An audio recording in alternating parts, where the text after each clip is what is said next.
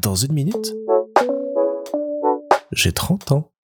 Salut Aujourd'hui, euh, petit épisode court parce que je suis fatigué et que la semaine commence à me peser sur les épaules.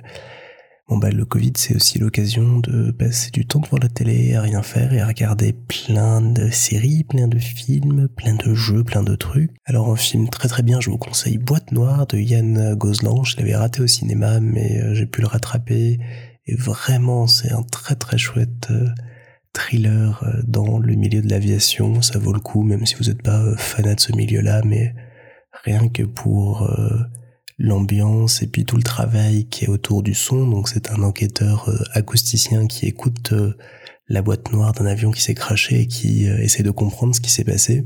On retombe un petit peu sur l'idée générale qu'il y avait autour du chant du loup, qui se passait ce coup-ci dans un sous-marin, mais là on est vraiment dans un dans un avion et puis dans tout ce qu'il y a autour et c'est vraiment très bien mené. Pierre Ninet est vachement bien dedans, il y a un beau casting, il y a de belles ambiances.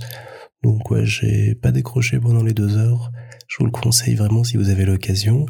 Et alors en tout à fait passable, je ne vous recommande pas euh, l'école du bien et du mal qui est sortie sur Netflix cette semaine. C'est vraiment une purge. On dirait une parodie de Harry Potter mal faite, mal produite. C'est bête. Les acteurs on semble-t-il oublié qui savait jouer quand ils sont rentrés sur le plateau. Il y a quand même un casting assez incroyable avec Charlie Theron, euh, Lawrence Fishburne, Michelle Yeoh et autres, mais c'est ça vole vraiment pas haut.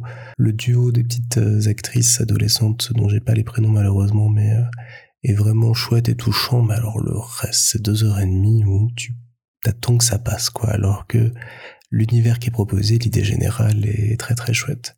Donc voilà, boîte noire, c'est bien, l'école du bien et du mal, c'est mal.